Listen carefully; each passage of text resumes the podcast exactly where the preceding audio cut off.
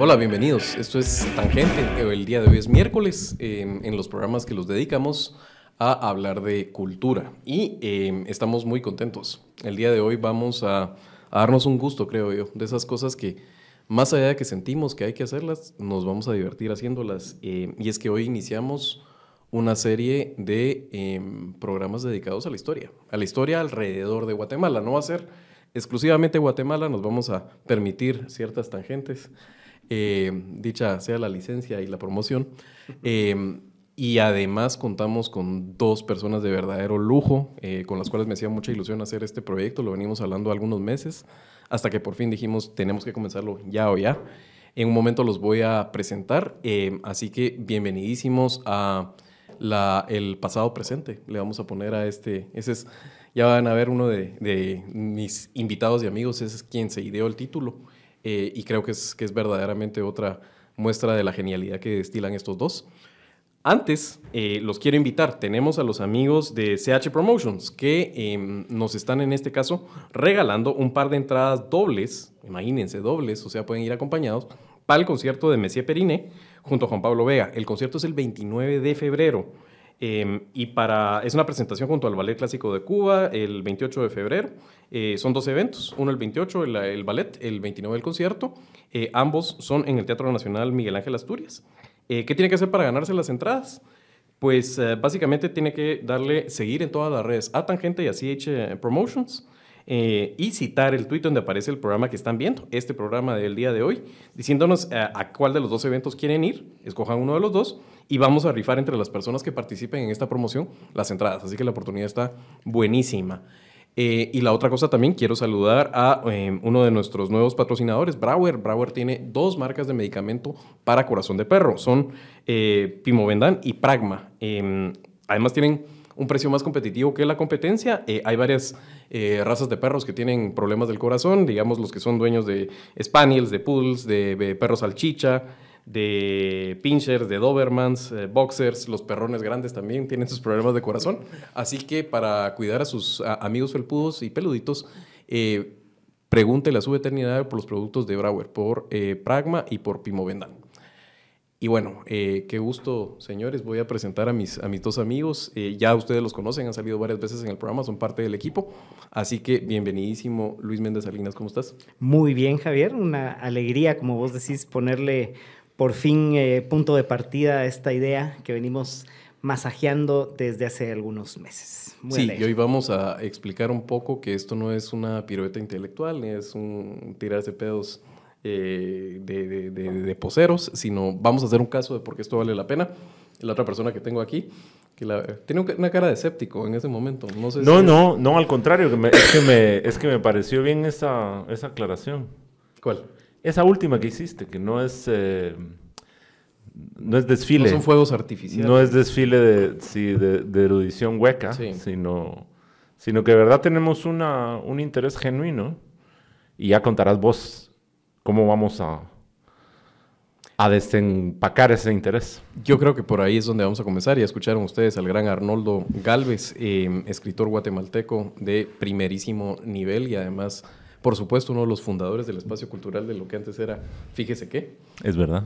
Em, y que hoy en día es tangente. Em, sí, yo creo que sí hay que hacer ese voto de, de, intenciones, ese manifiesto de alguna forma de por qué vamos a hacer esto además una serie. Una serie que además no va a ser una serie cronológica, es una de las negociaciones que tuvimos al inicio. Creo que es más importante eh, montarnos encima de cosas que pueden estar sucediendo en el país o de efemérides y a partir de eso eh, ir armando el rompecabezas de, de, lo que nos ha ayudado, básicamente. Nos vamos a apoyar también en recomendaciones de libros y literatura, eh, historiografía, que nos ha moldeado la forma como entendemos el país. Para ir orientando estas discusiones, nos van a acompañar personas también que son expertos temáticos, que creo que es otra cosa bien importante, que es una de las angustias que, teníamos para que no nos llueva aquí la cantidad así de, de haters. De, Ustedes no son historiadores, ¿verdad? Que, todo hay que decirlo. Eh, uno de los, digamos, de los eh, principios que espero que Tangente haya heredado, pero los principios que se discutieron mucho en los tiempos de los, fíjese qué culturales, era que nosotros reivindicábamos nuestro derecho al diletantismo. Sí. Con lo cual, digamos, eso no está cambiando. Simplemente que nuestro legítimo interés también por profundizar en la historia nos exige buscar voces más eh, autorizadas. Así es. Y una cosa pues eh, inquietante en cuanto al momento en el que surge y se concreta esta iniciativa. Es que mm, pues estamos aterrizando en el año 2024 después de atravesar un alfaque em, sumamente intenso, sumamente largo también, extenso, em, en el cual vimos funcionar, activarse de distintas maneras, con distintas lógicas, con distintos objetivos, un montón de resortes de la historia, un montón de actores, un montón de intereses em, que estuvieron en juego y que lo siguen estando, desde luego, pero muy marcadamente, muy visiblemente, casi, casi como una performance frente a nuestros ojos em, de la historia guatemalteca. Y entonces, claro, es eh, absolutamente necesario, imprescindible, em, tratar de identificar orígenes, históricos, tratar de identificar raíces de ciertos comportamientos, de ciertas prácticas, de instituciones, de, mm, memorias, ¿verdad? Y yo creo que esa es la, gran excusa, digamos, coyuntural que nos, que nos convoca y que nos reúne hoy. Em, nos interesa muchísimo, eh, desde luego, entender en dónde estamos parados como país, como colectividad, y también eh, una cosa que dijiste, no solo es la historia de Guatemala, pensada, pensando en Guatemala, sino también en su contexto. No hay em, coyunturas en las cuales eh, no, se, no se ponga de manifiesto esa relación entre Guatemala y los países de la región y los países del mundo.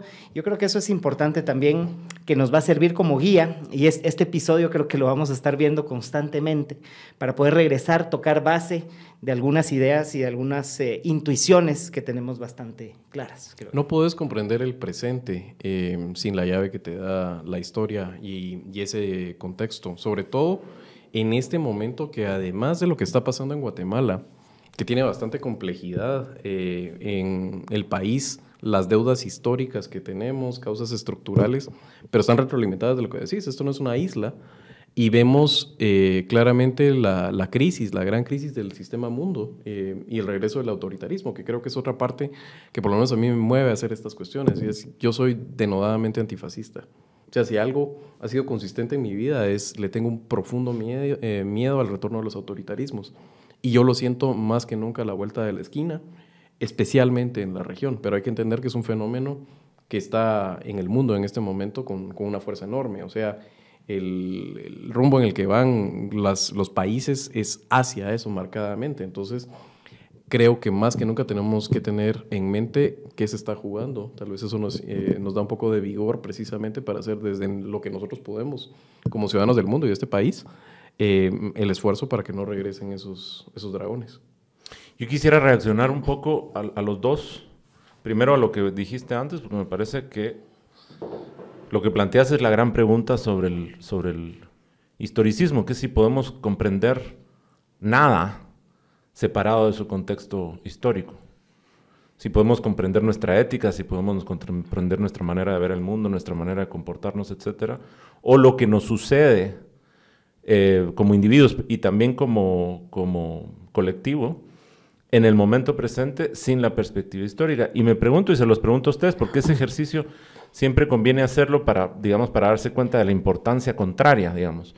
Y es ¿Qué sucede con nosotros si estamos eh, agobiados y sumergidos en, lo inmediato y en esta mm, permanente mm, asfixia de presente en la que vivimos, que nos está arrojando permanentemente tanto, si no ubicamos eso dentro del contexto mayor de la historia? ¿Qué, sucede? Esa es una pregunta para después. Y luego con, con respecto a lo que decís, que lo comparto completamente sobre el miedo al autoritarismo y, a una de las expresiones del autoritarismo, que es el fascismo, quizás su cara más horrible. Eh, yo, yo, yo, pienso lo mismo. A mí, me, a, mí me, a mí me funciona mucho más, digamos, encontrar una definición o una, una, mm, un punto de partida en términos de principios y un punto de partida incluso ideológico, cuando, cuando enumero lo que no soy. Sí que cuando tengo que hacer afirmaciones. Y entonces me resulta más fácil, por ejemplo, decir soy profundamente antiautoritario y antifascista, por nombrar una de las caras múltiples del, del, autoritarismo, que no es la única. Y una, por ejemplo, una de las respuestas que nos da meter las narices en la historia es darnos cuenta cómo el autoritarismo la regla. Así es. Y que estos, y que estos eh, digamos que estos, estas décadas de, democracia de estándar que se han generalizado en el mundo, etcétera, son más bien una excepción histórica. Y, con lo cual, si el peso de la inercia histórica está en favor del autoritarismo, esta joya preciosita que es la democracia, la tenemos que defender todos los días y nunca jamás darla por sentada, porque detrás del autoritarismo está la inercia de la historia demostrándote que esa ha sido la regla, a expensas de enormes cantidades de sufrimiento humano. Ese ha sido el costo, digamos, el costo del autoritarismo no es otro que en toneladas de sufrimiento. Sí. ¿verdad? Y qué mejor ejercicio democrático que el hecho de, sentarnos con honestidad, con, con, sí, con, con certeza de dónde estamos parados para discutir precisamente esa historia que nos viene arrastrando con cierta inercia, que nos arrastra juntos, pero también que nos permite encontrar caminos diversos y, e interpretaciones diversas de esos mismos hechos. ¿verdad? Y yo creo que eso es algo importante, que este espacio el pasado presente se convierta también en un, espacio de, discusión, de diálogo, de puesta en crisis, de, muchas de nuestras narrativas que tenemos inculcadas desde lo más hondo de la, educación primaria. Em, seguramente habrá episodios, habrá momentos de la historia que son más colorados que otros y que implican pues mayor conflicto a nivel de, interpretaciones, pero es absolutamente eh, necesario ventilar hacer el ejercicio democrático y mm, a través del conocimiento y de las distintas perspectivas de ir em, sí, acercándonos a nuestra historia a través de su desmitificación. Yo creo que em, hay una cosa que siempre me ha parecido sintomática de la realidad guatemalteca y, y, puntualizo que es la realidad guatemalteca porque ciertamente en otros, en otros contextos no, no se da el mismo fenómeno. Yo vengo del, mundo de los libros, de la edición, de la, de la venta de libros y de la escritura. Y si algo caracteriza las librerías en Guatemala es la el, enorme peso que tienen las mesas de libros sobre Guatemala. Si hay un, un, país cercano, por lo menos en nuestra región, que, tenga esa enorme cantidad de producción, ese sobrediagnóstico incluso de su eh, devenir histórico, de sus condiciones presentes, es Guatemala. ¿Eso qué quiere decir? Hay un enorme interés y una, una enorme necesidad sentida por mucha gente desde múltiples eh, disciplinas, eh, enfoques y tal. De problematizar, interpretar. De problematizar, interpretar y, de socializar esas interpretaciones. Pero yo diría que a lo que te estás refiriendo, a ese sobrediagnóstico, a esa sobreproducción editorial en materia de historia de Guatemala, tiene unas digamos, se ocupa de un periodo muy específico de la historia. Sí. Exactamente. Hay, hay temas... No, ocurre eso con el siglo XIX, Siglo XX, segunda mitad. siglo XX, segunda mitad, casi la guerra. Sí. Así es. Y ahí está el gran reto. ¿Cómo hacemos para entender, quizá no con la misma, el mismo nivel de minucia y de detalle, pero sí con, con la... Pues sí, con, con el mismo respeto, vamos a decir, los distintos momentos históricos que no son tan mapeados por el discurso historiográfico en el, en el país. Yo quisiera hacerles una pregunta una, que intentáramos hacer el ejercicio de responder esto, porque, digamos, el, la ignorancia sobre la historia causa desazón en quien la padece. Yo conozco gente que siente esa inquietud de no saber. Sí. Hay un, hay un libro, entre los muchos libros que iremos recomendando, hay un, hay un libro bastante bien escrito y bastante bien investigado, digamos, con soportes eh, bibliográficos bastante sólidos sobre la independencia, que es el que escribió Julio Bielman, en una autoedición que me parece que todavía circula. Y, en, su, en su prólogo, en su declaración de principios inicial, dice, yo escribí este libro porque no sabía absolutamente nada sobre el proceso de independencia. Digamos, sabía las cosas muy frívolas y superficiales que, nos, que, aprendemos en la escuela. Que esa es la otra. Pero no con, no con profundidad y con, y con el rigor que merecía y tratando de conectar los puntos de los antecedentes que condujeron al proceso de independencia, así como sus consecuencias y cómo además la independencia no se podía comprender si no era conectándola, como vos dijiste al principio, con el contexto histórico, etc. Y dice, yo he tenido múltiples conversaciones con gente que tienen exacta, que sienten eh, lo mismo. Normalmente cuando se quiere responder esa pregunta, eh, ¿cómo hacemos para ir salvando esos, esas lagunas? Eh, empezamos a enumerar bibliografías y no sé qué, pero a lo mejor algo que puede ser interesante como ejercicio también es las historias personales de ustedes como lectores de historia que les va. ¿Cómo, cómo, cómo metieron por primera vez las narices en la historia de su propio país? ¿Cómo despertaron, como dice Octavio Paz, a la historia? Y mm, yo siempre me había sentido avergonzado de lo poco que conocía de la historia de Guatemala, sobre todo porque a mí la historia me, me, llama mucho. Desde niño me gustaba leer historia y tengo algunas obsesiones que regreso a ellas una y otra y otra vez y de repente la refresco con un tema que no había entendido o que no había tenido oportunidad de poder leer y estudiar. Eh, y siempre tengo así esas que son como muy, es hasta confortante, que ya te sabes, digamos, la historia en general y que estás profundizando. Me pasa con, por ejemplo, eh, el periodo entre las guerras y las dos guerras eh, mundiales, me pasa con la historia de Grecia también, es una obsesión así absoluta. Roma, pero siempre me sentía cojo con Guatemala y escogí hace algunos años empezar a leer ensayo socioeconómico. Eh, empezar con Murdo MacLeod y eh, Woodward y te vas para adelante. Pero realmente lo que les quiero compartir como historia personal es el año pasado, eh, porque si una parte me sentía yo especialmente ignorante, era de los pueblos originarios.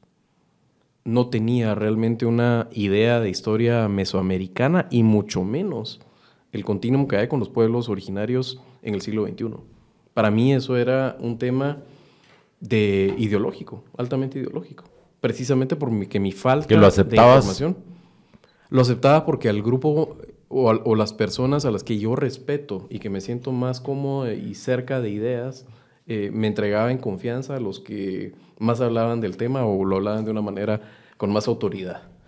Pero yo no lo había leído. Y el año pasado, realmente, el, ah, a partir de septiembre y octubre especialmente, eh, yo leí dos cosas de Guatemala. Eh, volví a profundizar en la época de, del periodo del 44 al 54, que para mí ahí está la clave, digamos, si querés. Si yo le dijera a alguien, concéntrate para entender Guatemala, las fuerzas estructurales del país, yo me iría a esa época. Pero lo otro era entender a los pueblos originarios, especialmente el continuum, y que me pudiera a mí explicar de dónde venía eh, la gente de, de, de Sololá organizada, de la alcaldía indígena, Em, de esa parte del lago que no sufrió la guerra, digamos, y, por qué era una organización tan robusta, igual lo mismo con Totón y Capán. ¿Por qué esas dos habían dado el do de pecho y lideraban a los demás? Por supuesto, también estaba Ichichi, también estaba la gente de los Ichiles, pero digamos que ese era el redoblante y realmente la masa, ¿verdad? O sea, era los hermanos Pacheco eh, con Somos poquitos pueblo y enseñar a todas esas personas. O sea, ¿por qué una organización puede ser tan robusta, tiene ese poder eh, de y tiene esa legitimidad y esa disciplina adentro de su propia comunidad. Em, y lo que hice fue estudiar eh, a las, las, personas que han escrito sobre los pueblos originarios de, Guatemala y que se está recuperando ahora. Hay, digamos, una intelectualidad, sobre todo eh, quiché, muy pujante de ese lado, pero especialmente tenés que ir a caer a leer a los mejores historiógrafos que vienen de las universidades de Estados Unidos, que lo han estudiado con más fichas y con más, más rigor. Em, entonces, para mí fue una absoluta necesidad, era un tema que yo no puedo estar, además, eh, Tangente ya era algo. Creo que, que Tangente se ganó un lugar en el, eh, el año pasado y en esa época uno tenía de veras la responsabilidad de tener un pinche micrófono enfrente y no estar balbuceando estupideces. Entonces, me hizo a mí ese, esa especie de vergüenza personal eh, de acicate para en ese momento profundizar el tema de pueblos eh, mesoamericanos eh, y especialmente lo que es Guatemala y entenderlo en ese continuum que era lo más importante para mí, de veras, entender casi que de atravesar el estrecho de Bering hasta entender a, los pueblos eh, que tienen esa identidad de pueblos originarios en Guatemala en este momento. Sí, es, me alegra mucho que hagamos este ejercicio partiendo em, en efecto de cómo la historia nos ha ido envolviendo e implicando, digamos, a cada uno, porque creo que esto no es común hacerlo y creo que van apareciendo ciertas dinámicas que, ya tendremos y podremos eh, ampliar con todos los invitados y las invitadas que irán a pasar por estos micrófonos. Sí van a venir expertos y sí van a venir historiadores aquí, ¿verdad? no vamos a estar siempre los tres, Sí, sí, Esto, esto es, algo atípico y por eso lo celebramos. Pero, este, bueno, yo, ah, yo desde siempre me sentí em, como inclinado, digamos, interesado hacia las humanidades, desde, desde muy temprano, no sé exactamente en qué momento. Creo que para mí el rock escuchar rock hecho en Guatemala en los años 2000, 2002, 2003. ahí había un montón de discursos em, funcionando, digamos, y sin darme cuenta, paré estudiando arqueología, ¿verdad? en, la, en la Escuela de Historia de la Universidad de San Carlos. Del 2005 al 2009 yo pasé todos mis días eh, ahí, en la Escuela de Historia. Y una cosa interesante es que mi experiencia como estudiante de arqueología en esos años em, estuvo casi que siempre, ahora lo, veo con un poco más de claridad, em, aislada del resto de la historia guatemalteca. ¿verdad? Era casi casi una especialización en cierto momento, el periodo clásico, el preclásico medio, eh, en cierta región, las tierras altas, las tierras bajas, la costa, en cierto material incluso, la obsidiana, la cerámica, tal. Pero yo por lo menos como estudiante en esos, en esos años nunca tuve una visión de conjunto, y menos que amarrara todos estos elementos que yo estaba pues trabajando como estudiante de arqueología con... Em, qué sé yo, la historia del siglo XVI, XVII, XVIII, XIX, XX, ¿verdad? Para mí eso fue un hallazgo, digamos, bastante mm, eh, más reciente que mi paso por las aulas de la Escuela de Historia de la San Carlos. Y, mm, creo que tienen que ver con eh, acontecimientos muy puntuales que sucedieron en la mm, en la escena eh, guatemalteca, digamos, en la sociedad guatemalteca. Y uno de ellos, sin lugar a dudas, es el juicio por genocidio contra Ríos Montt hace 11 años, ¿verdad? En ese momento, este, estando yo ahí sentado en la sala de audiencias, que afortunadamente pude asistir a algunas de ellas, porque no tenía trabajo en esos, en ese, en esos meses, eh, fue un descubrimiento, yo diría casi, casi, casi total. Yo estudié en, colegio católico, en el Liceo de Guatemala toda mi vida, y muy poco se, discutió eh, ciertos elementos de esa historia que uno estaba viendo ahí sentada, hablando en, una, eh, en un idioma que no entendía, y que, pero sí que entendía ciertos gestos y sí que entendía el, contexto en el que esos testimonios se dieron. Y para mí ese año creo que es fundamental, creo que a nivel de generación marca un antes y un después. Em, y también tuve la fortuna de en esos años, 2012, 2013, eh, trabajar en un proyecto de investigación que se publicó, que publicó la editorial Cara Parents en la, en la Landívar, que se llamó Los Caminos de Nuestra Historia. Y era un equipo, em, algo recuerdo que tuvo que ver Edelberto Torres Rivas con el diseño de esta de esta, mm, de esta investigación, pero un equipo magnífico de historiadores, de antropólogos, de arqueólogos, que justamente se plantearon la, la, mm, inquietud o la, la, necesidad de decir, bueno, la historia guatemalteca tradicionalmente empieza con la llegada de los españoles, que justamente hoy, ahorita, en febrero de 2024, estamos cumpliendo 500 años de esa, de esa irrupción. Y que por eso nos dijimos, tenemos que comenzar ya. Tiene que ser ya. Eh, las, las, las, crónicas no son claras, puede ser el 20 o el 22, la batalla del Llano del Pinar, en Quetzaltenango, que es la primera gran batalla del proceso de conquista. Pero mm, amarrar toda esta historia antigua, que fue el concepto que, que diseñamos con Bárbara Arroyo para la, los, la, módica, el módico rango de 11.000 años que teníamos que resumir en un capítulo de 75, 80 páginas, este, mm, y, y creo que ahí empecé a entender que, los procesos más longevos son los que en momentos de peligro, como dice Walter Benjamin en sus tesis de filosofía de la historia, que son una, absolutamente esclarecedoras, en momentos de peligro, esas grandes fuerzas longevas, milenarias, ancestrales, son las que, las que surgen con más fuerza en la superficie, las que salen a luz. Pura canción de Caifanes, bueno, qué bonito. Sí, sí, sí. Pero, aquí no es así, dice la canción. No, y, lo acabamos de ver, es lo que les digo, resortes de la historia que se, que se tensan, que a veces aguantan, pero que cuando saltan, como acaban de saltar, y como están saltando en realidad, sí que se notan. Una cosa que no podemos olvidar es el proteger nuestro hígado en todo momento, así que em, recuerden ustedes, eh, antes de echarse la primera copita de la noche, proteger su hígado con el hepatoprotector de Himalaya Parismart. Parismart, eh, además de ser un gran amigo de la casa, nosotros podemos dar fe de utilizarlo para proteger nuestro hígado. Nos va mucho mejor al día siguiente en la recuperación después de haber tenido una noche en la cual celebramos, nos echamos una, dos, tres, no, no muchas más copitas. Eh, se toma con el primer trago durante la primera hora antes eh, o después de haber iniciado a beber y eh, usted verá los beneficios que tiene. Parismart, ¿dónde lo puede conseguir? Lo puede conseguir en farmacias, en las cadenas de supermercado más grandes y en Super 24 también puede conseguir la presentación de 10 unidades que vienen en caja Parismart de Himalaya. ¿Y tu momento? Yo era un, yo era un lector de, yo era un niño lector de historia. Pero de, esa de ese concepto inexistente de la historia universal, que, que al final termina siendo la historia de Occidente, en el mejor de los casos, cuando no exclusivamente la historia de, de Europa, es una visión absolutamente eurocentrista la idea de, de, ese concepto de la historia universal, sobre todo esa a la que yo tenía acceso de niño. En ese momento las lecturas no son problemáticas, uno acepta lo que lee como se acepta una sopa de verduras en el hospital una cosa que es de fácil digestión, se acepta, se dice sí. Después las lecturas comienzan a problematizarse, cualquier lectura. Sí. Digamos, una, una lectura que no es eh, problemática, diría yo que es incluso inútil. Em, puede ser de, historia, de literatura, de lo que sea. Pero digamos, eso era igual, eran los clásicos, era la historia antigua de, lo, de eso de la humanidad, era tener claros ciertos periodos de la historia, etcétera. En mi casa se apreciaba mucho eso. Cuando yo empecé a mostrar intereses por la literatura y particularmente por la ficción, no muy, yo tenía estas discusiones de adolescente con mi viejo, que me decía, que por cierto es una postura, eh, eh, es una postura que mucha gente comparte, que me decía, ¿y yo por qué me voy a interesar por, por cosas que no ocurrieron cuando hay tanto que sí ocurrió que no sé todavía? ¿Por qué habría yo de perder el tiempo leyendo ficciones literarias? cuando ahí está la historia, que es riquísima.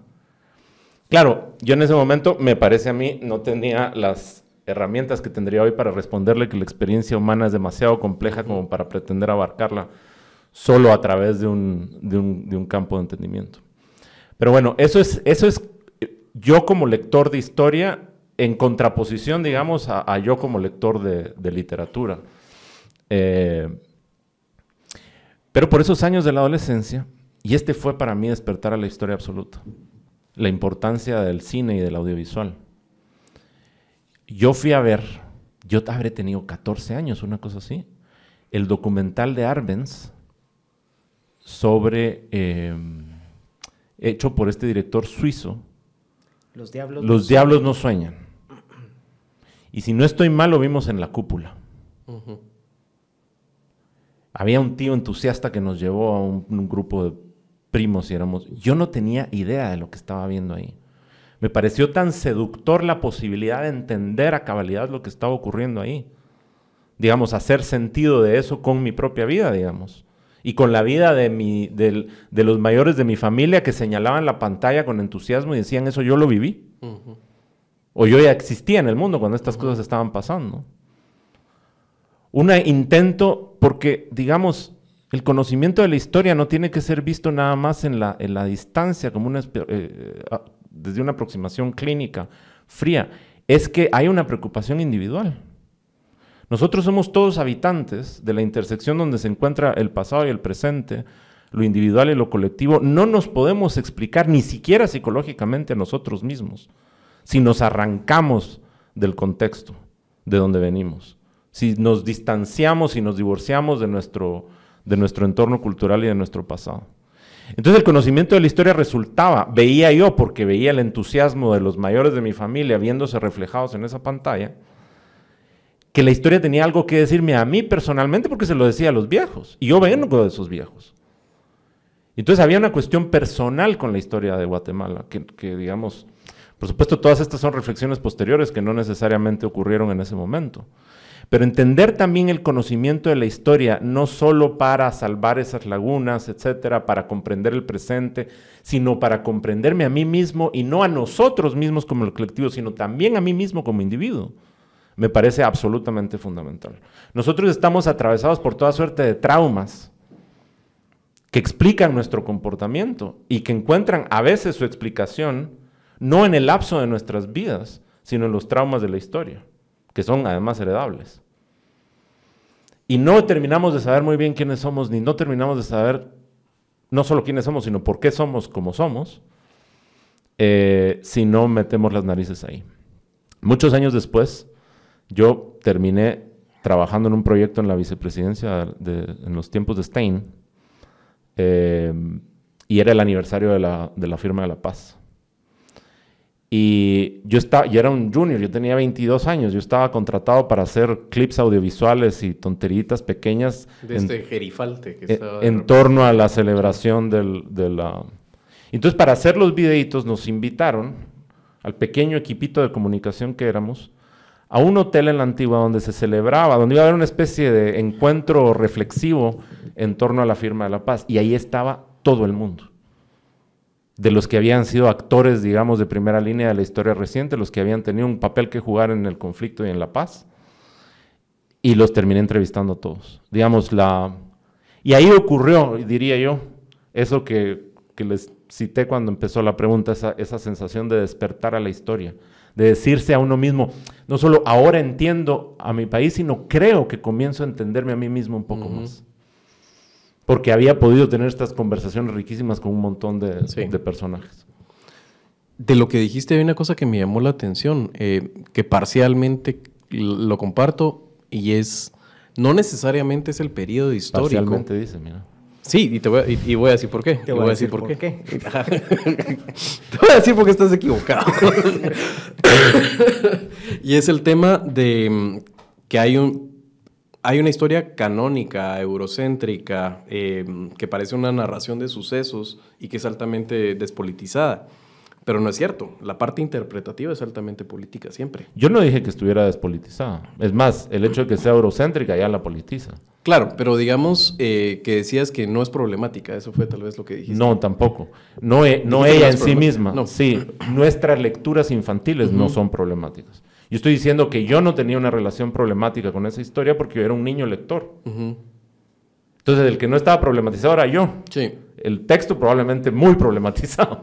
Tal vez la parte que quisiera ahondar en eso es el... Espero que ahora estés ya no parcialmente, sino totalmente de acuerdo.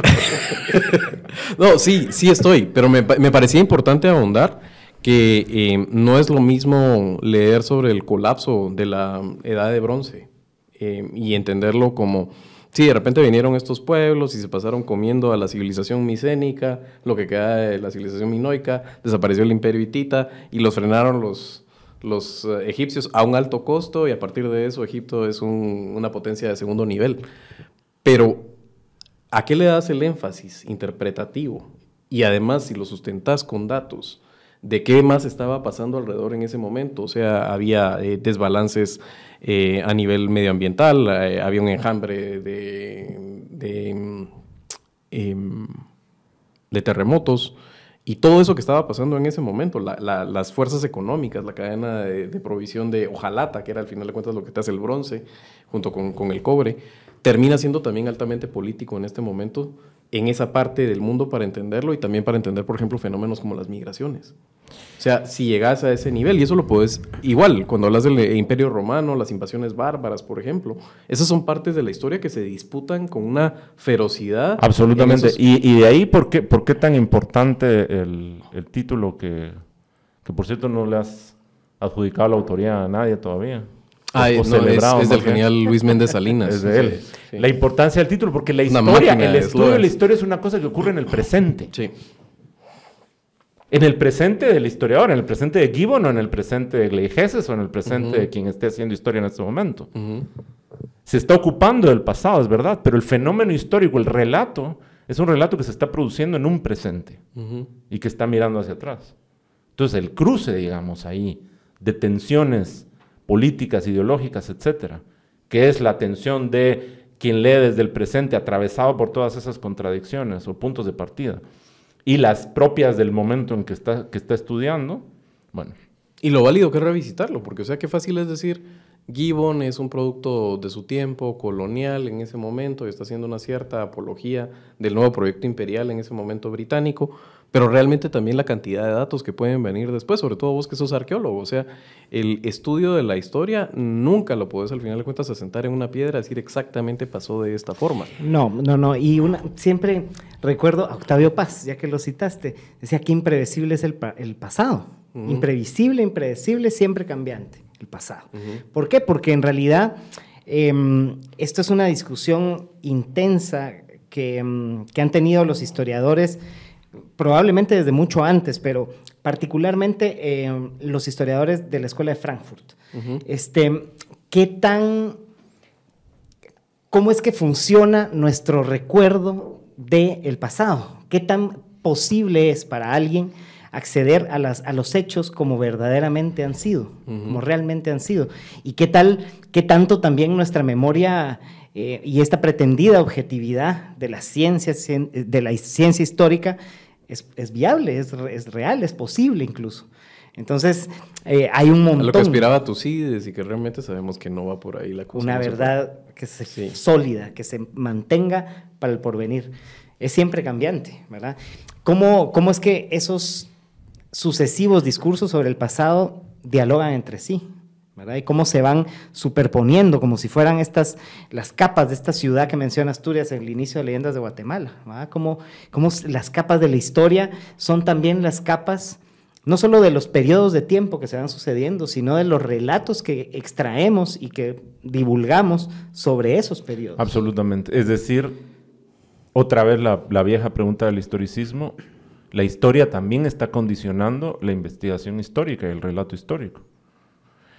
Y me parece a mí que la abundancia y la, y, la fuerza de los datos por sí mismos que podríamos encontrar en Gibbon no nos debería de prevenir de siempre leer la historia acompañado de por lo menos la conciencia de que hay corrientes eh, en tensión y contradictorias muchas veces que producen la historia. Porque no es lo mismo, eh, no, es lo mismo el, materialismo marxista y su aproximación a la historia, que si sabemos que hay otras fuerzas en tensión, digamos, desde el, desde el posmodernismo, etcétera, que están poniendo en duda los relatos, etcétera. Eh, quiero decir, si nosotros estamos conscientes que todo eso está ocurriendo mientras leemos un texto de historia, y ahí sí, nos problematizamos con él, lo leemos desde una, desde una posición problemática permanentemente, no solo la historia que nos están contando, sino también el hecho mismo de cómo contarla, ¿verdad? Y los fundamentos metodológicos que están detrás del acto de contar esos episodios, yo creo que nuestro, eh, nuestra relación con ella va a ser mucho más rica. Deirdre McCloskey lo pone, eh, me, parece de una forma magistral cuando te dice eh, su elogio y a la vez de nuestro de, Marx. Y que ella viniendo de esas corrientes de liberales eh, cristianos protestantes, eh, anglos, dice, muchos de mis colegas hacen un desprecio de Marx como que fuera una seña de identidad, que lo es. Eh, mientras que yo digo que es probablemente el científico social más importante, pero todas sus conclusiones están mal. Y ella lo que pone, eh, a la luz de lo que estabas diciendo, em, que es importante que un verdadero historiador te da una interpretación de la historia, no es un cronista eh, nada más, es... Que también los hay muy buenos. los hay muy buenos, sí, en sí es una, es, una disciplina y una maestría, em, pero te dice, el paradigma que está en tensión todo el tiempo es si es la realidad histórica la que modela las ideas o es las ideas lo que modela la realidad histórica. Te lo pone como el, gran clivaje y al cual una de las dos escuelas te tenés en algún momento que decidir a escribir y que no es tan fácil como parece.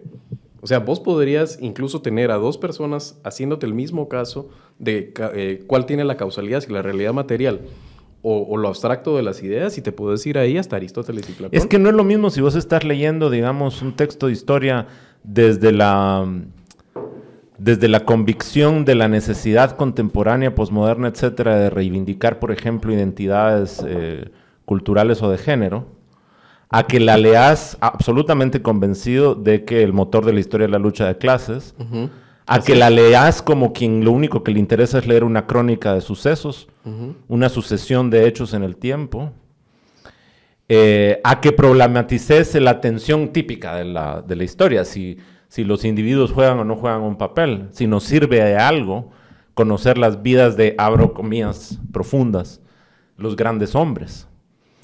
O si la lees desde el punto de partida de que a lo mejor el azar tiene un papel que jugar en el devenir de los sucesos históricos.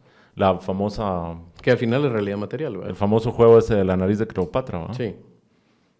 Si Cleopatra no habría tenido esa nariz, Marco Antonio no se enamora de ella y en consecuencia, ¿no? La historia de la relación Roma-Egipto habría sido otra, etcétera, etcétera. Y en un país colonizado como Guatemala, en múltiples momentos de la historia y por múltiples em, agentes, eh, la discusión que estamos teniendo creo yo que se complejiza incluso más. ¿Por qué? Porque hay una mm, constante tensión entre los discursos históricos, eh, el ocultamiento y el silenciamiento de una enorme capa de la historia y una enorme capa eh, de la sociedad, ¿verdad? Que es absolutamente, queda absolutamente fuera de estas discusiones, ¿va? de las discusiones em, que a nivel de teoría podría un científico social, con todo lo que esto implica, ¿verdad? Em, verse involucrado en, ¿verdad? Aquí tenemos también, en, el contexto en el que estamos, que trabajar con nociones que un purista de la historia creo yo que, que, se escandalizaría y, no volvería a escuchar esta sección. La memoria, por ejemplo, y cómo estas memorias entran en diálogo em, o entran en crisis, se, dan la mano o se, o se pelean por completo con las versiones de la historia oficial. Así es. ¿verdad? Y yo creo que afortunadamente, como en muchos campos del conocimiento y de las artes y, y, y, de la vida, no somos huérfanos y no somos los primeros que estamos planteándonos estas discusiones. Y tenemos una enorme, eh, quizá no enorme, pero sí una, una sólida base, creo yo, para poder mapear estas discusiones en el pasado. Pienso que los años 70 son fundamentales para todas estas, para la forma en la que las ciencias sociales hechas en Guatemala, sobre Guatemala y desde Guatemala, empiezan a, generar conocimiento propio. Y, bueno, y, una de las grandes preguntas que yo quisiera eh, plantearme y ojalá responderme durante todo este ciclo es qué ha pasado desde estos años 70, donde tenemos a los eh, fundadores de las ciencias sociales en Guatemala, Alberto Torres Rivas, Carlos Guzmán Bockler, Severo Martínez Peláez. Em, ¿Qué ha pasado desde ellos? ¿va? Al presente, son 50 años, un poco más. Y habría que, mm, hay que hacer balances, creo yo, sobre todo pensando en que esto es un, proceso que está lejos de parar, no, no, hay un final posible. Todas las investigaciones, todas las líneas que rastreamos en el pasado están planteadas también en, en función del futuro. Yo quisiera ya aventurar una, no una respuesta, por supuesto, pero sí, digamos, un elemento adicional para ir contestando esa pregunta, y es la, represión brutal, probablemente una de las peores en América Latina, que ha sido víctima de una universidad pública, como en el caso de la Universidad de San Carlos en los años 70 y 80. Digamos, cómo la represión de esas dos décadas eh, interrumpió o, afectó, etcétera. Eso que estás mencionando me gustaría a mí establecerlo con claridad. Y las carencias materiales también, ¿verdad? Que van de parte, o sea, hacer ese tipo de investigaciones cuesta, cuesta una lana. ese es el otro problema de la historia, digamos, sus financistas, que es el mismo problema que tiene la ciencia. ¿Por qué tantos ámbitos del conocimiento humano en materia científico están en eh, abandonados? Digamos. Sí. No hay quien lo pague. Porque no hay quien lo financie. ¿Qué es el problema, por ejemplo, de la relación entre, entre la guerra y la, y la investigación científica? Así es. ¿No? Porque si vos estás en, guerra, vas a invertir mayores cantidades de dinero en ciertas zonas de la ciencia que te puedan traer un rédito militar y eventualmente económico pero en el momento en que esa guerra desaparece, desaparece el incentivo económico para hacer esas investigaciones en particular. Lo mismo es con la matriz económica eh, y, energética en algún momento. O sea, lo que se abandonó durante mucho tiempo, la venida de explorar, la, convertir la energía solar y aprovecharla, porque en ese momento había una industria de, fósiles eh, que era bastante, bastante dominante y, tenía un poder sobre eso. O lo que acabas de decir, eh, em, hay un físico que es de mis físicos teóricos y de divulgación favoritos, Sean Carroll de Caltech y Carroll en este momento es de los que han cerrado eh, y han hecho pasos hacia adelante para eh, retomar el, camino teórico de, una teoría del todo. Y te dice, hay que entender que esto se dejó durante mucho tiempo, porque el paradigma gringo, que ganamos la, la Segunda Guerra Mundial, es hacer cosas. mientras que el paradigma de, que se venía de Europa era entender cómo funcionan. Y, eso es, tiene unos impactos enormes. Ya no lo digamos cómo se invierte entonces para algo como la historia si las personas no entienden por qué es necesario estudiar historia. la historia y cuál además absolutamente en los, no en los márgenes, fuera de Así es, completamente, porque no tiene una forma directa de explotarse donde un inversionista de repente dice aquí... A menos, por ejemplo, que estuvieras, por ejemplo, en una situación particular de guerra o de conflicto o de alguna suerte de tensión con un enemigo identificable, en donde invertir en la investigación histórica para reforzar con fundamentos históricos o pseudohistóricos ciertas posturas que te fortalezcan de cara a tu potencial enemigo. Claro, Pero la búsqueda de la hegemonía. Entonces, entonces el conocimiento también está, digamos, la historia no solo se no solo encuentra sus limitantes, y ahí te quería preguntar también cómo se relacionan los arqueólogos en ese sentido, acostumbrados como están a, a eso que Mircea Eliade, el investigador el de religiones, llama la opacidad semántica del, del fósil o de las cuestiones que van dejando de culturas muy tempranas, en donde vos ves una pintura en un, en un, vos ves un fresco en una pared y ves una escena y aventuras una explicación, pero no tienes ni idea realmente, porque, porque el producto ese tiene una complejísima opacidad semántica. Es bien difícil de interpretar. Ha pasado demasiado tiempo. No tenés asideros referenciales para interpretar eso. Entonces ese no es su único problema. El otro problema es qué zonas de la historia y qué, qué territorios y qué momentos están siendo financiados para investigación. Sí, yo quiero insistir en que, mm, digamos, en el, ámbito guatemalteco, en el ámbito latinoamericano y en, en cualquier ámbito colonial, colonizado, en el que estemos pensando, digamos, en establecer este tipo de discusiones, uno trabaja en condiciones peculiares, por lo menos. ¿Por qué? Porque mm, están en pugna todos estos discursos, hay una historia oficial que se impone, que se cuenta, que se divulga y que se mama desde la más tierna infancia, que sirve para justificar em, el presente, para apuntalar la ideología dominante y en ese sentido, cualquier eh, intento de hacer una historia, eh, una reflexión sobre el pasado, em, fuera de esos cánones, vamos a decir, eh, entra no solo luchando 0 a 0, sino que menos 10. Entonces tenés que ir construyendo vías para, para, que el discurso se pueda, se pueda dar. Desde luego que em, se suele trabajar en el ámbito eh, en, el ámbito local con muy malas condiciones. Pienso en el prólogo de Revoluciones sin Cambios Revolucionarios de Alberto, donde dice, este trabajo prácticamente lo he construido en el margen de mi actividad profesional por la que soy remunerado. Imagínate. Es un texto de tercera, cuarta edad, de vejez, que ha sido construido así, en digamos, sin ningún tipo de apoyo institucional, justamente ese intelicidio del que hablabas eh, en relación a la universidad pública, que ha sido la de las pocas que a pesar de todo ese asedio y el bombardeo de los años 70, 80, sigue generando pensamiento histórico. Em, recuerdo que la, la, la, la, Escuela de Historia se deslinda de humanidades en los años 70, un año, años importantes, digamos, donde empiezan a, generarse ciertos cambios y la, la, mm, Escuela de Historia se independiza, por decirlo así, y su primera conferencia magistral la da Cel Solara, Figueroa, y hace un texto bien interesante sobre el papel del historiador en una sociedad colonizada.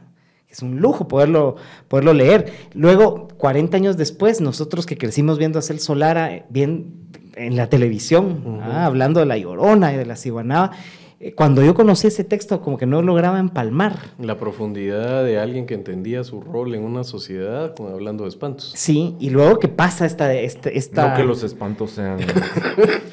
Sí, son, necesarios, hay que, hay que, entenderlos también, dicen mucho de nosotros, Este, pero, pero pasa el viento fuerte, ¿va?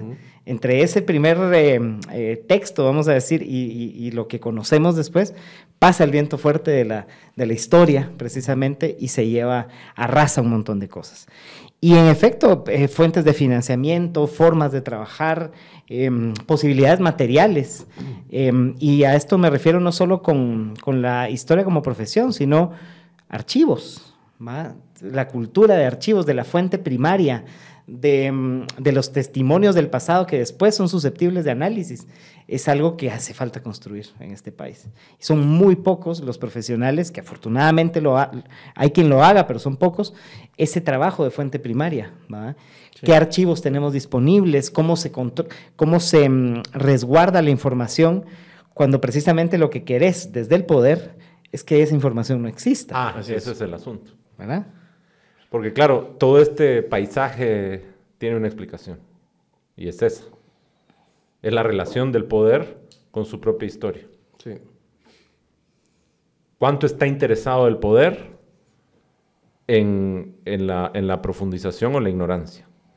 Entre el conocimiento y la ignorancia. ¿Qué prefiere el poder? Yo, y en sí, esas fuentes primarias son tan delicadas. A mí me horroriza cuando uno lee a cierta profundidad de historia y se da cuenta la cantidad de fuentes primarias que se han perdido eh, en, los siglos uno lo da por sentado ahora que si está escrito ahí está y que va a estar en eh, alguna eh, fase de la virtualidad y está guardado en alguna nube, eh, pero no es, no es cierto. cuesta hacerlo, ese tipo de ejercicios y aún eso es, o sea, la construcción civilizatoria es tan delicada y uno la toma por sentado que de veras tiene, es, es una importancia rescatar esas, pues sí. Igual. Mira las grandes guerras, y no del presente, sino de la, de la antigüedad. Lo primero que haces cuando ya tenés garantizada la victoria y el control del ejército enemigo es ir a romper sus fuentes de conocimiento, de memoria. Con el Corán basta, dijo. Borras caras, eh, borras monumentos, destruís la cohesión. Ah. Memoria de linajes. Porque la, porque la colonización no se ve a sí misma completada hasta que no coloniza memorias también. Y una vez que conseguiste borrar de la memoria, entonces ya la colonización es total. Y yo creo que no hay ninguna razón para pensar que eso no, que eso ha dejado de ocurrir o que puede dejar de ocurrir. No, y, es que vamos a tener que, o sea, e, el, otro tema es responsablemente no postergando esto, se resuelven los, los grandes dilemas. O sea, eh, no sé si han visto, en Estados Unidos está más que nunca vivo el tema del resarcimiento hacia los ah, pueblos, uh, pues a los esclavizados, especialmente a los afroamericanos y también a los pueblos originarios de Estados Unidos. Ese debate, que parece estéril, eh, y algunos lo consideraban, ese solo hay que jugar catenacho y se va a ir diluyendo, está vivo en este momento con una fuerza que no tenía en décadas. O sea, devolver ese tipo de cosas, imagínense, extrapolarlo a Guatemala no es muy difícil pensarlo en algún momento que eso sucede. Y cómo encauzar ese tipo de debates de una forma constructiva y también una forma... Eh, toda historia de, de, la interacción humana es una historia de violencia y despojo. ¿En qué momento parás eh, ese tipo de ejercicios, por ejemplo, y, y, los debates de resarcimiento? ¿Hasta qué décadas puedes tener esos debates? Pero no, o sea, complicados como son, monstruosos como suenan, y además en la precariedad de lo público guatemalteco, porque tenerlo en Estados Unidos, donde están hablando de la posibilidad de poder sacar estos fondos en Georgia, pero si, Georgia sí lo puede hacer, pero no lo puede hacer, y te ponen en algún estado como Wyoming, por ejemplo. Eh, en, Guatemala, con la precariedad de recursos que tenemos, parece que son superfluos, pero no lo son. Pues sí. Eh, Habrán toda clase de respuestas para preguntar esa, para responder esa pregunta que son esenciales. pero en la medida, en la medida en que uno ve a un determinado grupo de población que sigue pagando las facturas del despojo. Ese es el tema. Pueden pasar mil años, a mí qué me importa. Lo cierto es que, es que seguís teniendo un grupo que por esas causas originales sigue, sigue eh, sobreviviendo en los márgenes y, llevándolo muy mal precisamente por eso. No es el agravio sufrido en sí, la justicia. Son, son cuántos siglos se puede prolongar una maldita factura, consecuencia de, un despojo violento como el que... Ahora, eso no quiere decir que reconocer esas cosas, y es otra de las cuestiones... Y te llega a hablar de desigualdad, un tema además que aquí en Guatemala parece ideológico y en otras partes está superado, que es un tema científico-económico. Absolutamente. Eso no quiere decir que reconociendo, digamos, a los autores de determinados despojos y a las víctimas de esos despojos, muchas de las cuales siguen pagando al día de hoy las consecuencias de eso, de esa violencia, eso no quiere decir que al mismo tiempo el conocimiento de la historia en la medida en que, en que la vamos conociendo, no te relaje un poco en tus pretensiones de cierto excepcionalismo. A mí me parece que una de las cuestiones que a mí, por ejemplo, como lector individual de la historia y también como, como escritor de literatura, porque yo soy un escritor de, un escritor de ficciones que se acerca a la historia porque le parece que la historia es parte de su experiencia como, como individuo y como ser humano. Eh, y, una de las, digamos, una de las, em, de los grandes regalos que me ha dado a mí la lectura de la historia es entender que si bien hay circunstancias específicas, si bien hay características, no hay nada demasiado excepcional porque lo que te revela la historia es que hay una cuestión subyacente a todos esos conflictos que es la condición humana. Entonces, por ejemplo, cuando vos desde ahí te acercas, por ejemplo, a la leyenda negra española, los españoles no parecen ni más ni menos que cualquier otro ser humano conquistador, despojador, invasor, violento, etcétera, de cualquier otra cultura. No veo yo, digamos, conociendo un poco historias de otros momentos no estelares, sino lo contrario de la humanidad, eh, deshonrosos y, terroríficos y pesadillescos, nada particularmente excepcional a los españoles que no lo hayamos visto en los mongoles o en Atila o en, o en Roma, ¿verdad? Eh, entonces, como que te relaja en ese sentido. Eso no quiere decir que esta en particular, que nos afecta a todos, no tenga, no, la factura de esa violencia no se siga pagando hoy con la exclusión y la desigualdad de una importante cantidad de población aquí y en el resto del continente, incluyendo Estados Unidos. Sí. Es que agravios de ese tipo, agravios históricos, como dijeron, no me acuerdo quién fue de los dos que mencionó el concepto, este, mm, parece que en cierta manera prescinden del tiempo y una vez hechos se reproducen y se reproducen y se reproducen o se mantiene el agravio hasta que no hay una solución. Claro, no le vamos a, endilgar al discurso historiográfico, que no es lo mismo la historia que el discurso Desfacer esos entuertos. Exacto, exacto. Y, sí, resarcir, y, ¿verdad? Pero sí que es importante escarbar en esa... Mm, Yo creo que el conocimiento es una forma o es un punto de partida para el resarcimiento. Iba a decir una forma de resarcimiento, pero realmente no lo es. Eh, pero es un buen punto de partida. Que se sepan ciertas cosas es una, digamos, es el primer paso para, el, para deshacer el agravio. Ya llevamos cierto tiempo hablando de justamente de agravios, de dificultades y de, sí, de, inconvenientes de la, del hacer historia o del pensar la historia de este país. Pero creo que uno de los grandes retos que también tiene no solo este programa, que es un ejercicio de, divulgación, de una reflexión histórica que no, no es que se esté generando en esta mesa, sino que está generándose en la sociedad y que merece ser divulgada para em, justamente para, hacerle justicia al trabajo de mucha gente que está pensando este país, que está pensando su pasado, su presente, pero también porque a nivel colectivo creo que em, es fundamental que compartamos este tipo de reflexiones. Como Bernardo creo que lo usó este, esta palabra, que dije, interesante que la use, pegamento. Es el pegamento. Pero no dijo en es la cultura. pero no dijo engrudo. Sí. No dijo. sí. Está perfecto usar el, sentido de la cultura y de la historia como el engrudo que nos, que, nos hace masa, ¿verdad? Y que nos hace, que nos hace unidad. Em, yo creo que uno de los grandes retos que tenemos también es pensar en los momentos o en los procesos gozosos de la historia. Pienso, si, si hay relatos que nos hacen falta, y que son, son muchos, vaya que los relatos de, de qué sé yo, del arte, de la creación, de la imaginación, también son eh, susceptibles del análisis histórico y que no tienen que estar engavetados en una sección aparte de pensar la historia de este país. Absolutamente.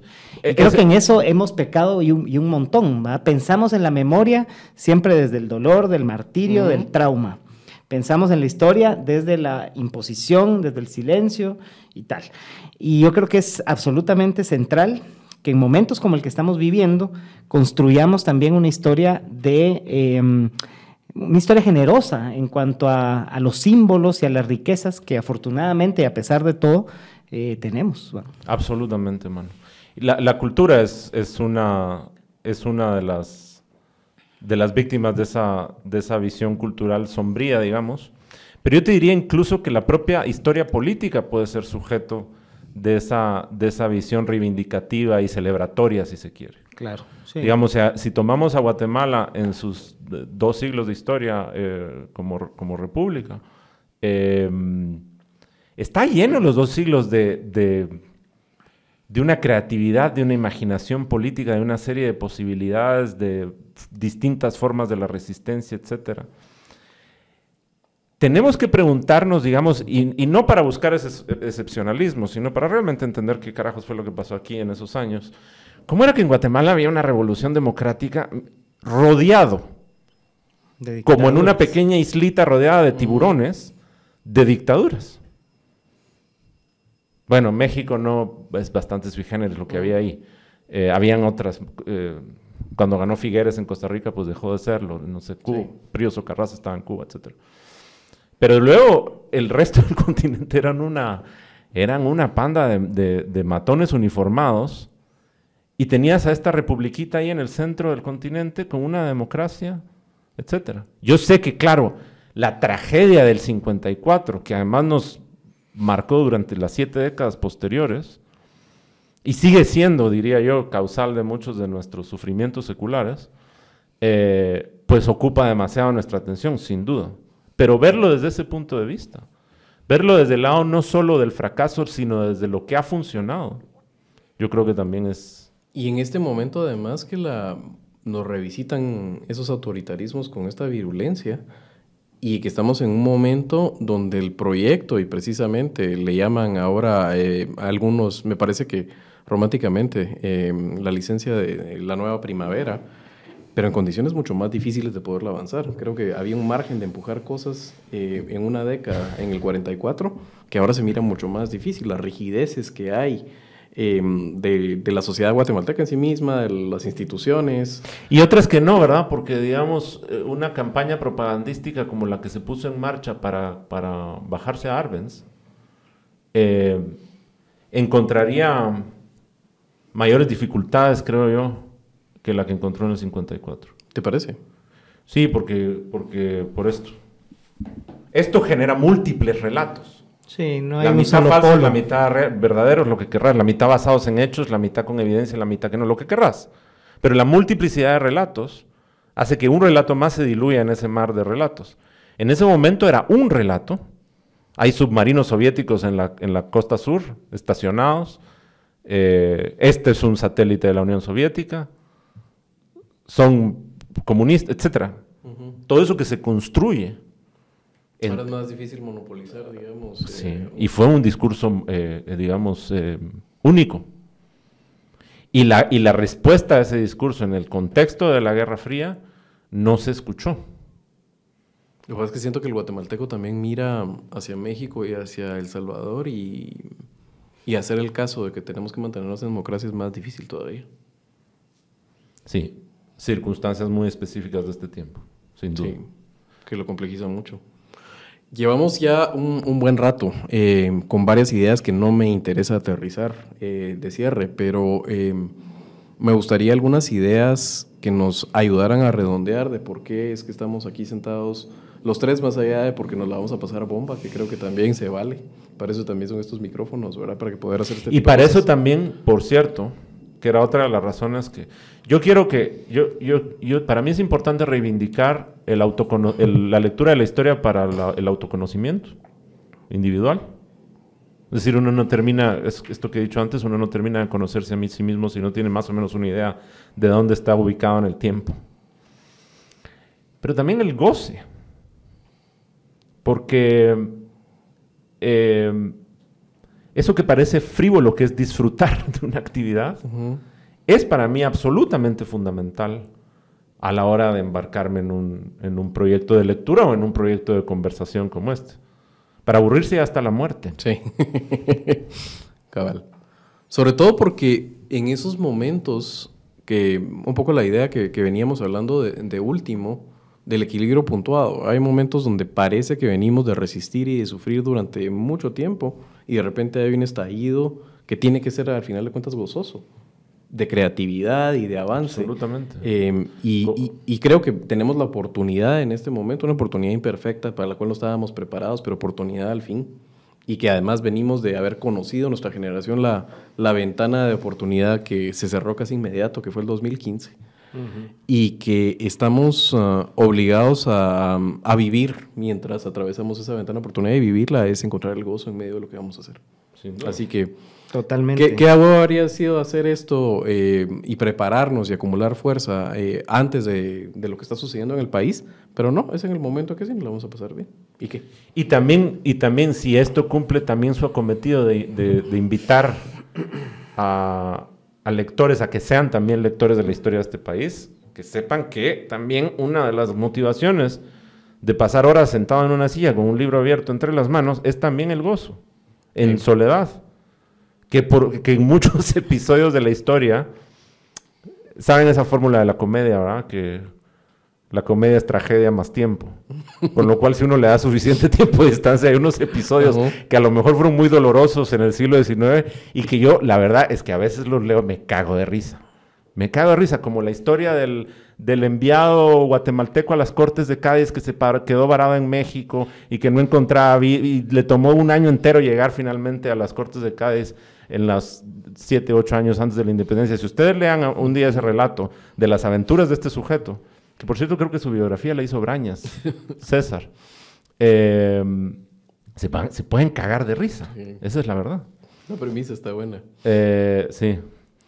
Es decir, no hay una razón para que, para que la aproximación a la historia y al pasado sea una actividad em, demasiado cuesta arriba y demasiado solemne. También yo lo digo fácil porque yo no soy el que está haciendo la investigación, yo soy un lector y soy un diletante y soy un escritor de ficciones. Entonces mi aproximación es esa. Sí, yo creo que una, una de las inmensas ventajas que nos da este formato, el formato podcast, el formato conversación, entrevista, em, el formato oral, es reivindicar precisamente una de las formas fundamentales de transmisión del conocimiento en eh, nuestra sociedad. Eh, la oralidad es absolutamente clave y trasladar de, alguna manera todos estos discursos sobre la historia, sobre los tiempos pasados que nos conforman, em, sobre el discurso historiográfico, que insisto, no es lo mismo la historia que el discurso historiográfico, em, trasladarlos a este formato y hacer que, em, que adquieran otro tipo de, de, carácter, otra forma, que permita precisamente eso que mencionas, el, el, no solo la aventura del conocimiento en sí mismo, ¿verdad? de conocer cosas que no sabías, sino el, gozo de compartirlo eh, a través de la conversación. Me parece que es eh, importante, creo que ese es uno de los trabajos eh, serios que no, no ha hecho aún la ciencia social en Guatemala, que es el, el ejercicio de abrirse, de divulgarse y de compartirse eh, bajo los estándares no precisamente académicos con los cuales un montón de la población de este país no conecta. Entonces, tenemos la fortuna de que está ese reservorio de datos, de investigaciones, de iniciativas, de profesionales de primer nivel, de un montón de ámbitos y tal, em, que merecen y que necesitan también para que su trabajo tenga un sentido más allá del, ejercicio de investigar y de, conocer. Em, este, este traslado y este acercamiento con otros públicos. Yo agradezco mucho que eh, los ejercicios previos que hemos hecho, que han tratado de mapear momentos específicos de la historia en, este podcast, han generado un montón de conversación. Constantemente lo vemos, lo sentimos y hemos visto cómo se amplían em, esos intereses compartidos sobre una historia eh, común. Genial. Em, no sé si quieren cerrar ya eh, haciendo alguna primera recomendación de bibliografía eh, para abrir boca y el compromiso de vamos a tratar de que esta serie tenga ritmo. Es importante, creo yo, que tenga, que tenga ritmo, así que vamos a estar haciendo estos, programas dos veces al mes, en algunos será una vez al mes, pero eh, les prometemos que no van a bajar los ánimos y que vamos a estar enfrente trayendo los temas con, con cierta disciplina, que es en medio de lo que hacemos, lo que a veces nos ha fallado eh, para despegar estas cosas, pero creo que verdaderamente esta es una de las cosas que nos va a traer bastante gozo hacerlo y un compromiso público, un compromiso público de tener amable audiencia. ¿Tienes alguna recomendación que quieras? Sí, digamos, eh, eh, están las grandes visiones generales de la, de la historia que no profundizan demasiado, pero que siempre son útiles, digamos, para ubicar líneas de tiempo y para ubicarnos después en, en momentos que, que después quisiéramos profundizar más. Está la Está la breve historia de Guatemala de Woodward y la, y la de Jorge Luján, eh, que son un cúmulo de datos y de...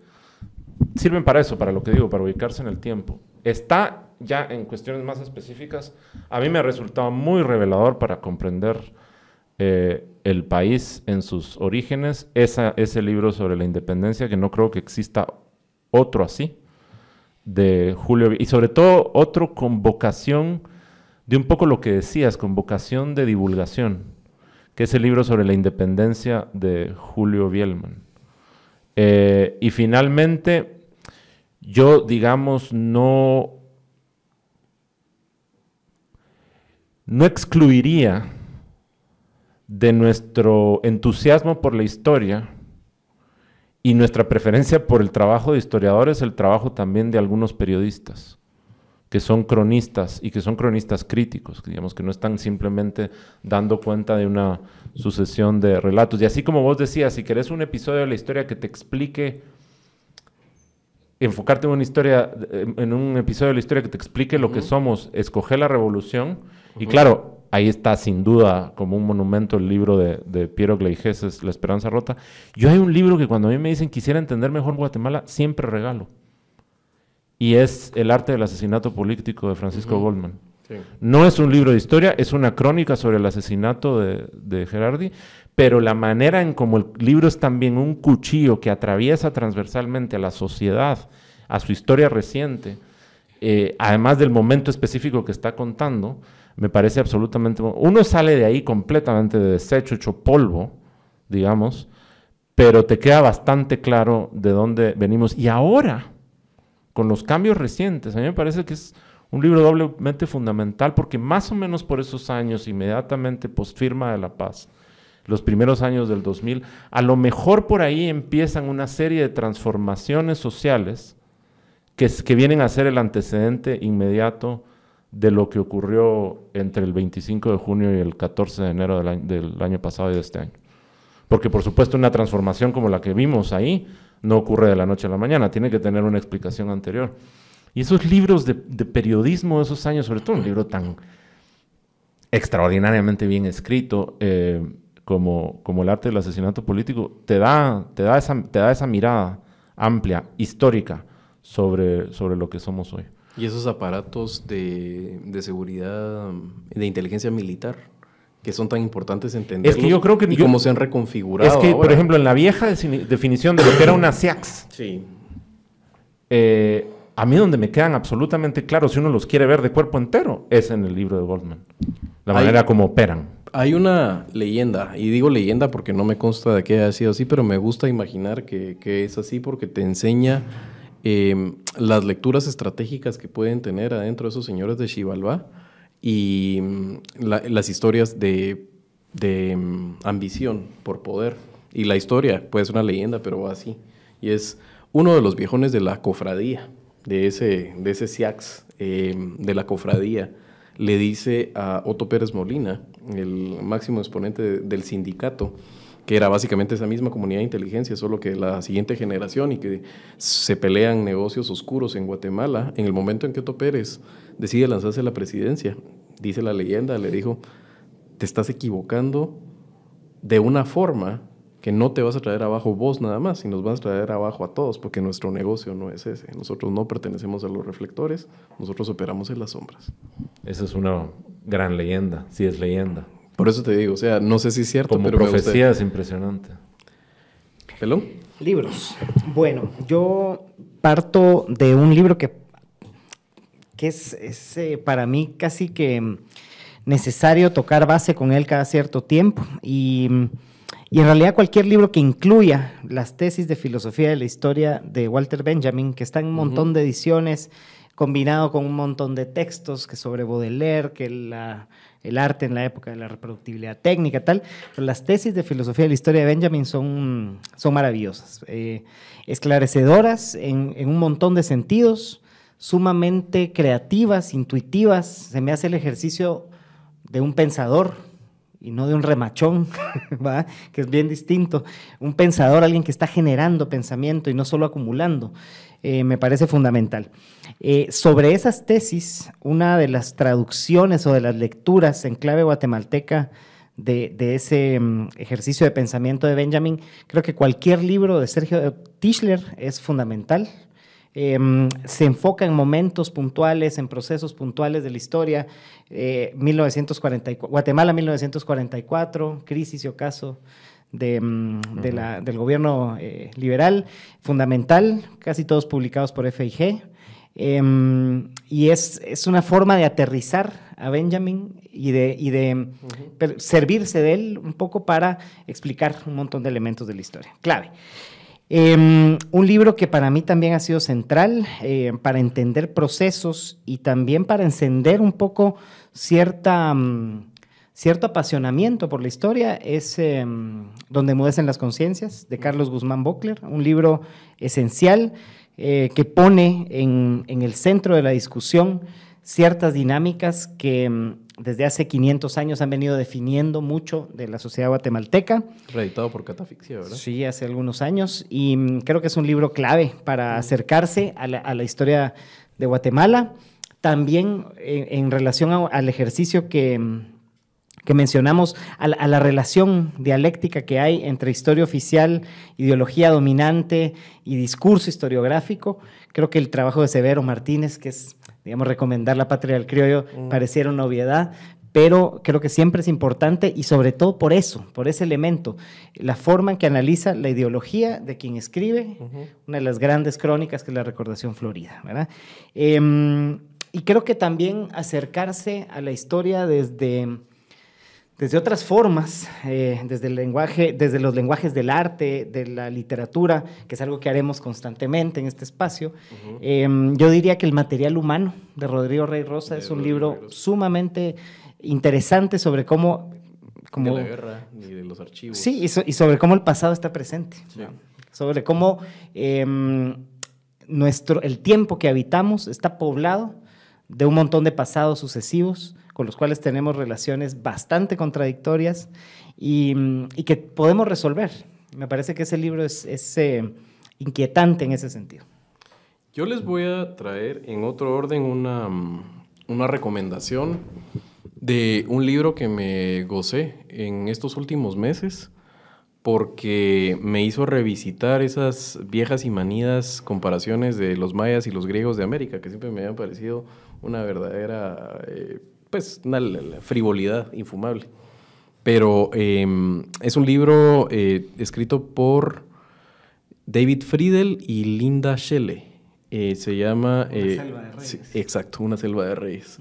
Y es una historia de, de reyes mayas en, en, sus polis y sus maquinaciones políticas. ¿Es ficción o qué? No, no, no, no, no.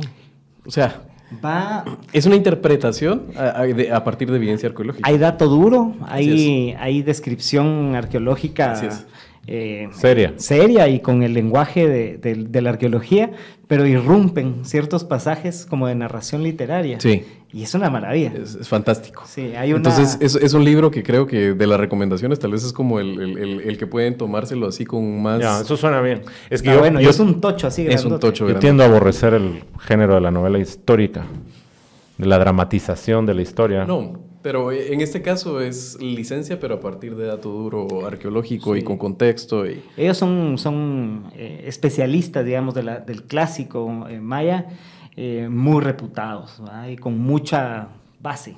Sí. Así que esas son las recomendaciones. El, pelón se fue así con una, de una vez así de tarea para leer todo el año, pero para abrir boca yo creo que ha sido espectacular. Para, para todo el año, sí. Contenete, mano. Sí, mano, tranquilo, cerebrito. No, eh, mucha, es que hay que leer, es que estas clases. no, es eso, o sea, yo creo que sí, obviamente, pues eh, venimos no, chorreando. No dijiste, disculpa la interrupción, porque me parece, esto es personal. ¿Cómo salvaste tu interés del año pasado en establecer la historia de los pueblos de Mesoamérica desde el, desde el pasado remoto hasta el presente y ese continuum. ¿Qué hiciste? Leer, leer y ¿Qué, cosa? Em, porque está Van Ackeren, que yo lo he leído por recomendación tuya, y me parece una maravilla. En ese sentido, los dos libros que acaban de, que están presentándose en ese momento, en este momento, hoy, hoy se presenta, hoy miércoles, se presenta el de Diego Vázquez, que se llama Heterarquía y Amac análisis de los quichés eh, del occidente y de sus formas de, mm, organización desde lo más remoto. Esa es la otra cosa. Eso es una presentación de un libro, es un encuentro de personas que van a hablar sobre ese libro. Y ese libro hay que leerlo, pero también hay que ir ahí. Sí. Y escuchar y participar de esa conversación. Y yo creo que una publicación importante se presentó ayer, eh, Piedra Santa lo publicó, que se llama Fue temible verles entrar. Correcto. Em, de Matilde Ivic y de Mirna Ramírez. Esto es fundamental porque será tema para uno de nuestros próximos episodios, eh, que es, em, pues sí, los 500 años de la entrada del ejército eh, español y ante todo el ejército de las tropas mexicanas, ¿va? de tlaxcaltecas, cuauquecholtecas y demás, em, al territorio que hoy llamamos Guatemala. Hace 500 años, es exactamente en febrero de 1524. Sí, eh, bueno, hay varias fuentes, pero me voy a quedar ahorita con lo que ha hecho Carlos Freddy eh, García Ochoa. Me parece que para entender la organización y cómo ha ido mutando, especialmente la época de la colonia, o digamos de la época de la venida de los españoles para acá, especialmente de Totonicapán, es formidable. Es una de las lecturas que me, me, pareció muy esclarecedora. Y después... Eh, leer a, los historiógrafos de la parte de, los mayas, que te hacen además en el contexto mesoamericano, que no es nada más hablarte de los mayas, sino es hablarte, como habla Diego Vázquez, de la organización social de los pueblos mesoamericanos, que es, todos tenían lo mismo, esa eh, organización en, Chumiles, en Calpules, en Amax, Winax, era transversal, le llamaban de diferentes formas y abarcaba realmente desde México hasta Panamá.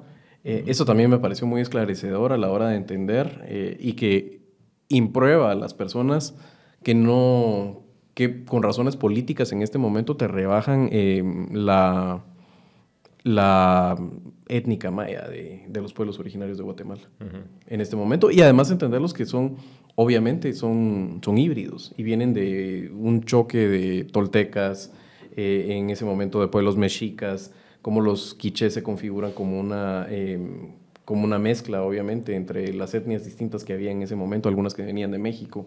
Eh, improbar, por ejemplo, la idea de cómo era la guerra en ese momento y, lo que hemos escuchado, que los cachiqueles eran unos traidores porque se aliaron con los mexicanos, es mucho más complejo que eso. Eh, el proceso que había en ese momento de un declive de los, de los quichés y la ascendencia que tenían los cachiqueles en ese momento, y hay que entenderlo históricamente, esas alianzas con esas dinámicas en ese momento, los vasallajes. Eh, hay mucho. Yo creo que esa época nos vamos a tener que hacerle un zoom. Por supuesto, va a haber muchas más fuentes en siglo XX. Eh, obviamente eso va a ser varios programas, pero esa época creo que hay un montón de, fuentes que yo creo que en ese momento vamos a ir desmenuzando con, mayor detenimiento. Pero sí, si quieren hacer una breve, digamos, de esa época, yo les diría, eh, visiten lo que ha escrito Carlos Freddy eh, en García Ochoa al respecto, en, especialmente para entender, por ejemplo, Totonicapán y los 48 cantones es fundamental.